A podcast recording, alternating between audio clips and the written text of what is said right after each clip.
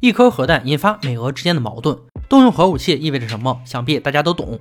尤其是这两个拥有核数量惊人的军事大国。大家好，这里是安小言说电影，本期解说惊天核网。一九七三年，埃及和叙利亚突袭以色列，以军地面部队快要崩溃之际，派出一架 A 四战机巡逻，并载有一枚核弹，却在空中被防空炮弹击毁坠落，核弹被深埋漫天黄沙之中。时间来到二十九年后，当地的平民从深坑中将其挖出。这枚人间武器才得以重见天日。美国加利福尼亚州韦瑟山的军事基地，总统在一群军事高官的簇拥下，正针对如何面对俄国核武打击进行演习。拥有两万七千枚核弹的俄国虎视眈眈，还真是让人头大。当然，俄国对美国的态度基本一样，多防备点总没有坏处。终于轮到我们的主角亮相，在中情局工作的杰克，此时还没有获得超能力，但出色的外表也让他的生活过得有滋有味。一通电话打断了他与女友的温存。杰克作为旁听，与局长威廉一起参加情报委员会议。远在俄国的线人传回消息，新总统老尼是个强硬派，上任时就承诺要重建俄罗斯帝国。面对委员会主席的提问，杰克告诉威廉，老尼只是说会清除强硬派，若无外界干涉，俄罗斯会更加稳定。年轻人虽然有些鲁莽，但也有知识还有胆识，这难能可贵的优点受到了威廉的赏识。画面来到以色列，一伙人用四百元的价格买来了核弹残骸。叙利亚的大马士革。买下核弹的人找到了新买主，一二型裂变核弹，价钱是五千万美元。同一时间，杰克联系上了女友，今晚的约会要被暂时搁置了，他得陪威廉去俄国检查他们是否真的有解除核武。这个借口对女友来说简直是在侮辱智商，很讽刺。有时候谎言就是比实话容易让人相信。回归主题，俄国新总统老尼接见了威廉，亲自接见他是有一个口信要传给美国总统老霍，车臣是我国的内政，我们的做法与你无关。威廉不甘示弱，您对俄军的控制力恐怕不足以平定车臣。会面不欢而散，但检查核武的工作还要继续。乘车来到核武销毁基地，俄国实验物理学科研所之乡阿尔扎马斯十六区，也是俄国首颗原子弹的诞生地。自1995年开始，已经拆除逾一万个核武装置。杰克发现了有一点异常，今天该有十七位科学家当值，但现场只看到十四位。俄方给出答案：一位生病了，一位放假了，还有一位不幸去世。这个说法并不能让杰克信服。三位没出现的科学家分别擅长制造雷管、核子武器、计算裂变，组在一起刚好能造出核弹。威廉很清楚俄方在说谎，因为克里姆林宫传来线报，三个人早就失踪了。周日晚八点，在局长的安排下，杰克带着女友参加了晚宴，也算是补偿前些日子的爽约行为。宴会正热闹之时，在座的所有高层统一收到讯息：莫斯科时间六点，俄军向车臣首都格罗兹尼施以猛烈炮击。炮弹含有生化武器，城内八成人身死，车臣被打压，对美国来说可不是好消息，得对老尼还以颜色。威廉突然发声，问杰克有何高见。面对代表整个国家的一众高层的凝视，杰克缓缓说道：“老尼不是强硬派，攻打车臣的命令不可能是他下达的。可惜人微言轻，高层们并没有多做理会。”走出会议厅，电视正播报着老尼的演讲。他正式宣告轰炸车臣是自己的命令。然而事实并非如此，如杰克所想，下令的是掌握军权的俄国上将们。北约和平部队开始前往车臣，为这个大灾难的受害者提供援助。眼见老尼对此不为所动，杰克愈发坚信他绝对没有下令攻击车臣。此时，威廉手下的特工已经查出了失踪科学家的下落，三个俄国科学家全部身在乌克兰。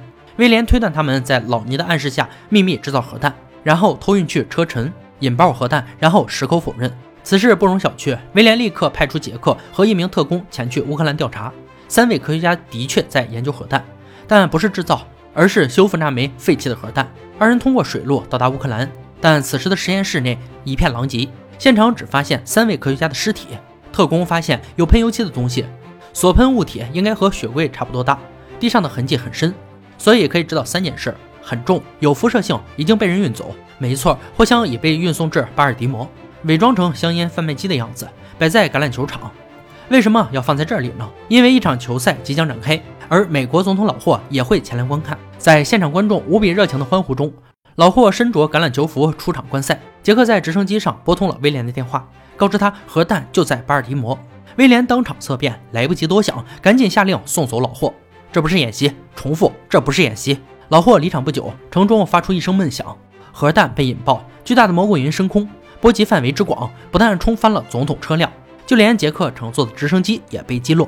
海军陆战队立马赶到，从车内救出老霍和威廉等人。此时的老尼还正在睡觉，听到这个消息，整个人都不好了。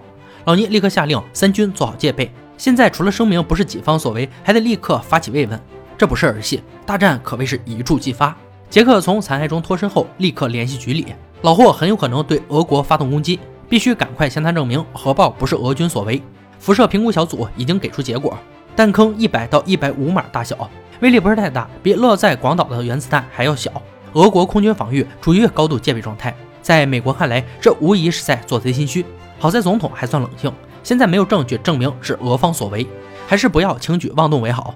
但事情并未结束，一位上将告诉自己的士兵，核爆发生的十五分钟前，美国发射洲际弹道导弹进攻了莫斯科。为了自保，他们要进行反攻。此时，美俄两国总统正在进行通话，一方说找不到核弹来源，一方称绝对不是本国所为。两方政客众说纷纭，最终还是决定暂且观望。也就在这时，俄国空军对美国航母发动进攻。虽然没有对航母造成致命打击，但肯定是无法继续执行任务了。老尼当即给老霍打去了电话：“我没下令攻打核母，你冷静点儿。”老霍也急了：“你是总统，你没下令，谁敢动手？想和糊弄车臣一样糊弄我吗？”这可戳到了老尼的痛处。你是下令和平广岛长崎的罪魁祸首，少拿车臣的事来教训我。